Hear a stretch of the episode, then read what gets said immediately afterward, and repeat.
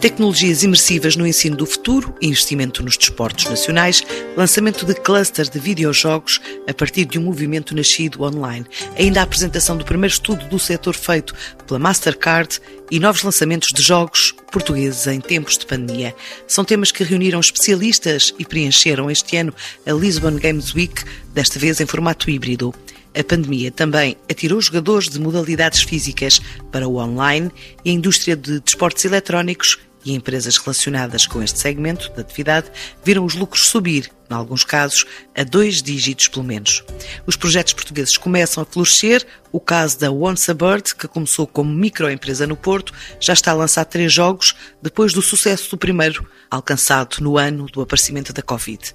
Como explica o designer da empresa Ricardo Pereira Moura. A OneCyber é um estúdio do Porto tem três pessoas. Eu sou game designer e programador e há o Tiago Lourenço que é ilustrador e o João Pereira que é músico. Nós trabalhamos separados, eu estou no Porto, o Tiago vive em Braga e o João Pereira está em Londres neste momento. Nós lançámos o ano passado o Outsider para mobile e este ano saiu no Steam. O Outsider é uma aventura gráfica num só take, ou seja, há uma única câmera do início ao fim do jogo. Foi todo feito com gráficos vetoriais. Por exemplo, no início do jogo há zooms no robô e a câmera nunca muda, nunca há cortes para emergir mais o, o jogador na história. A melhor coisa do jogo é a música, seguida dos gráficos e depois a programação. O jogo demorou 4 anos a ser desenvolvido Está no Google Play Pass, que é uma espécie de Netflix de jogos da Google para mobile. Se quiserem experimentar, também está no Steam.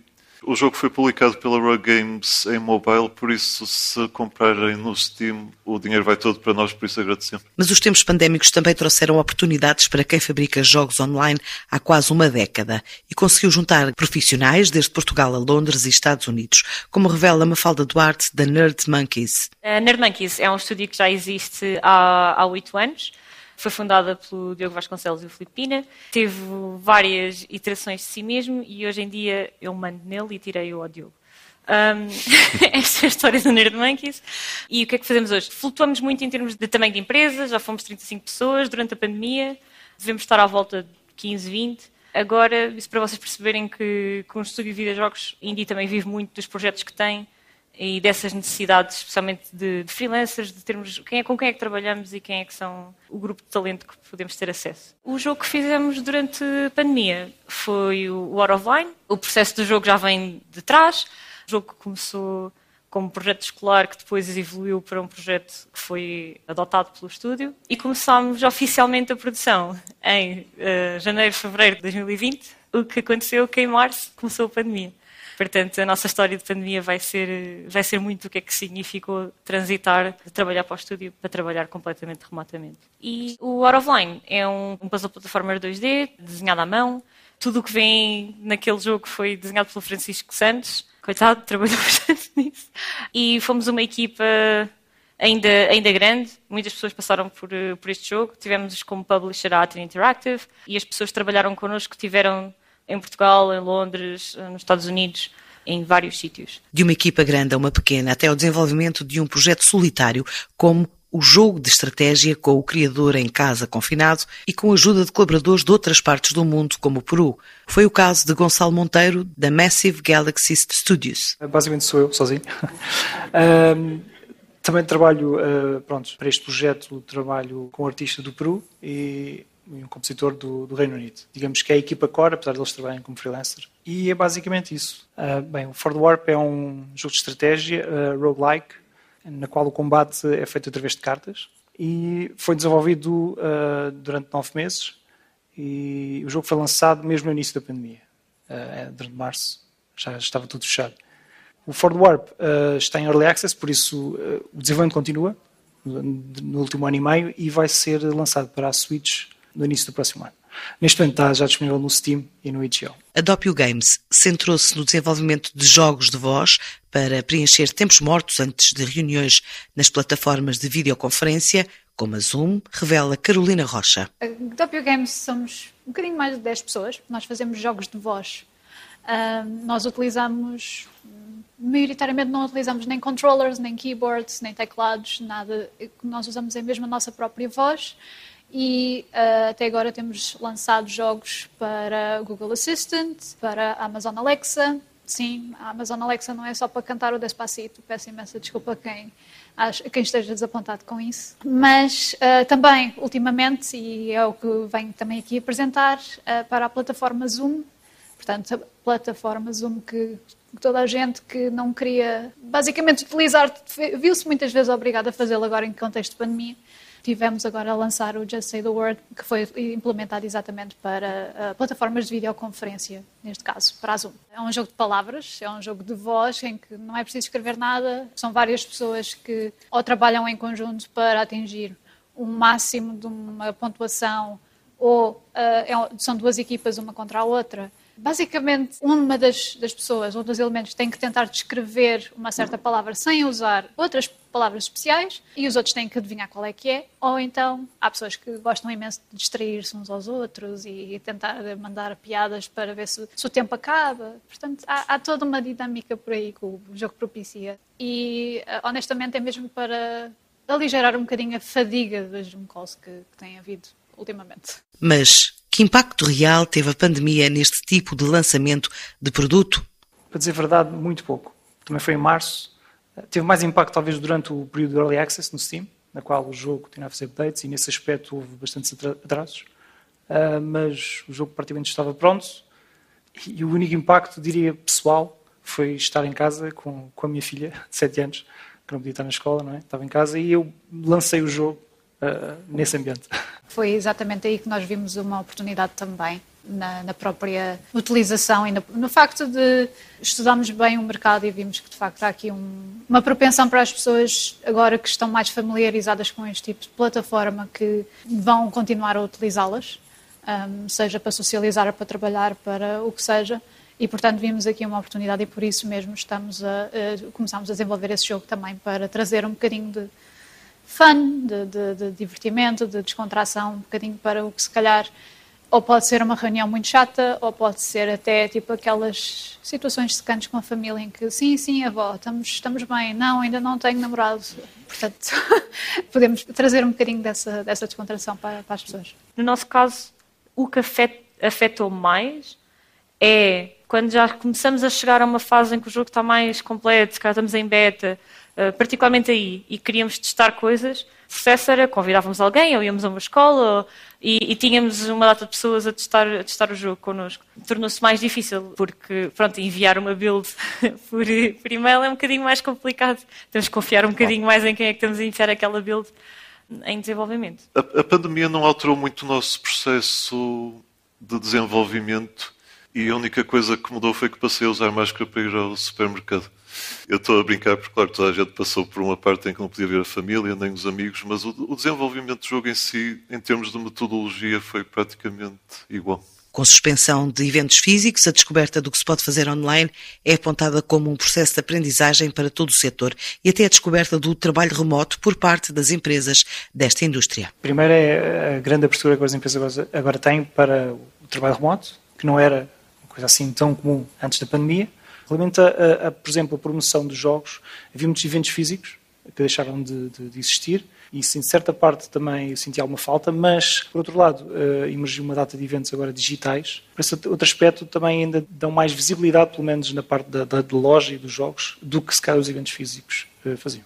Mas se antes o mais comum era ter um adolescente a jogar online durante uma madrugada, com a pandemia esse perfil mudou e é cada vez menos exceção encontrar um avô a trabalhar na consola noite fora. Não, não fomos só nós, mas acho que fomos todos que, que descobrimos que os jogos são necessários de uma certa forma principalmente quando temos assim uma vozinha na, na, na, parte de trás da nossa cabeça a dizer o mundo está a arder e portanto se calhar é melhor ficarmos aqui quietinhos a, a descontrair e a, e a, tentar fazer também a nossa parte, não é? Porque o facto de estarmos descontraídos sentados no sofá ou à frente do computador se calhar até era benéfico para o resto da sociedade. Os jogos são também necessários, não, já deixaram de ser aquela coisa que só os viciados é que gostam. E de facto, isso tem-se vindo a notar muito até na, na audiência, por exemplo, para este jogo. Encontramos professores, encontramos pessoas que não são propriamente os gamers originais, que são pessoas que estão de facto a querer encontrar uma forma de socializar, de, de, interagir umas com as outras de forma digital. E acho que isso é um elemento muito importante para qualquer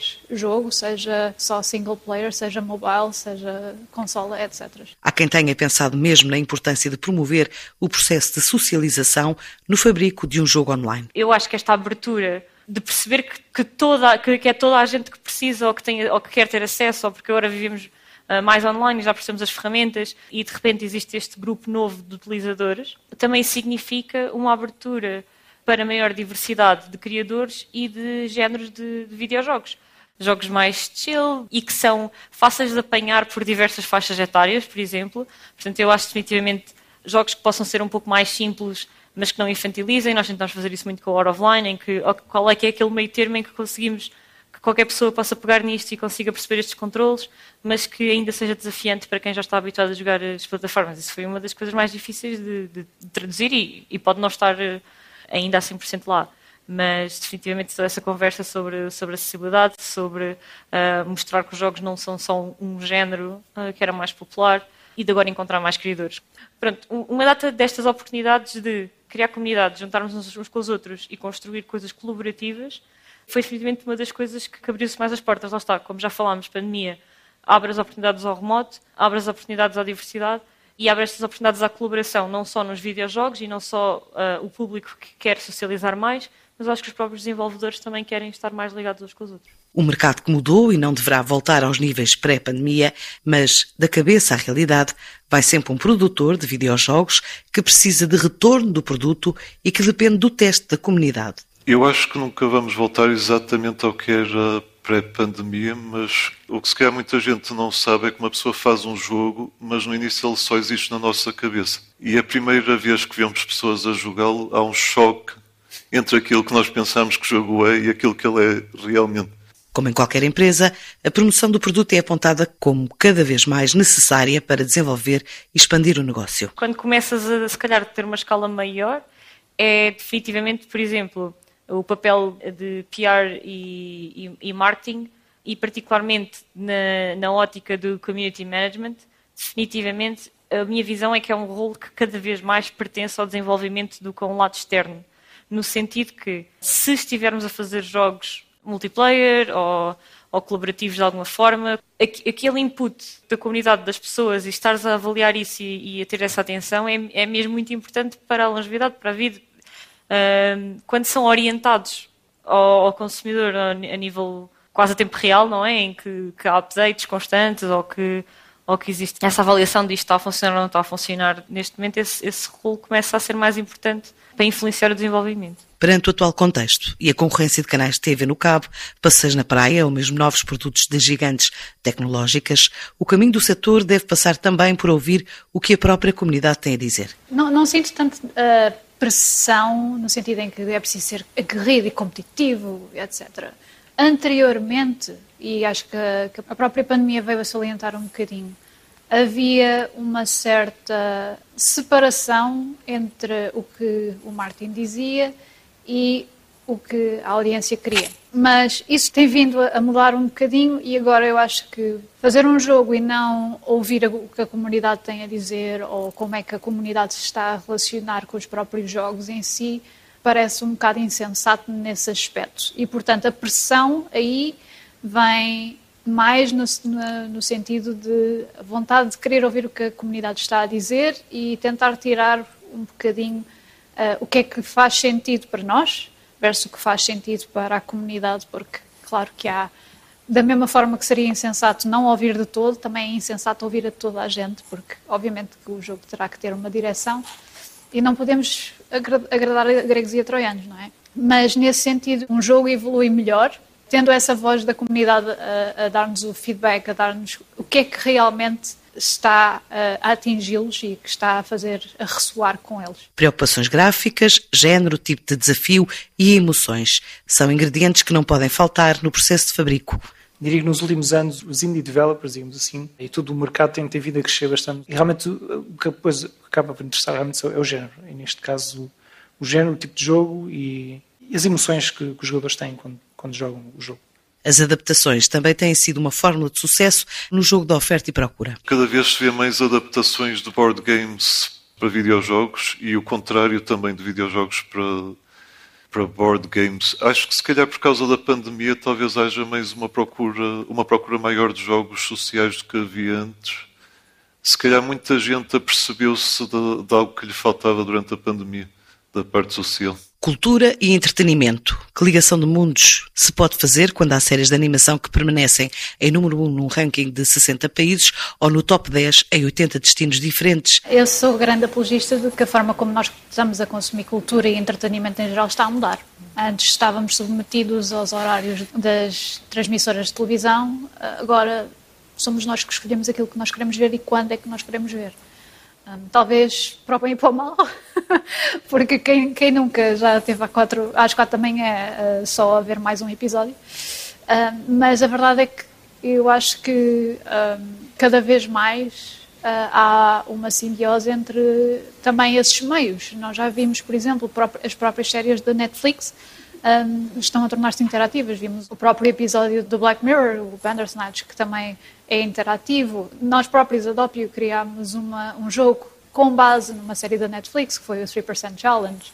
Portanto, há toda uma, uma harmonização a nível do, do conteúdo que nós vemos e o conteúdo que nós consumimos a acontecer e no caso, de, por exemplo, da, da Riot e da, do Arcane e da forma como eles depois aproveitaram e lançaram mais jogos de acordo com uh, o IP que lançaram, com o Arcane, aproveitaram. Esse é um case study específico uh, e bastante interessante e eu estou muito entusiasmada para ver o que é que as outras pessoas e as outras empresas conseguem fazer a seguir, porque eu acho que é apenas um grande passo, mas um passo bastante visível e para a forma como nós estamos, a, de facto, a definir a nova indústria de entretenimento. Dificuldades de financiamento e falta de benefícios fiscais ou outros apoios são indicados como constrangimentos para desenvolver empresas de videojogos em Portugal. Aproveito para dizer que em Portugal é muito difícil obter financiamento para videojogos e, aliás, a própria forma como as empresas funcionam em, em termos de taxação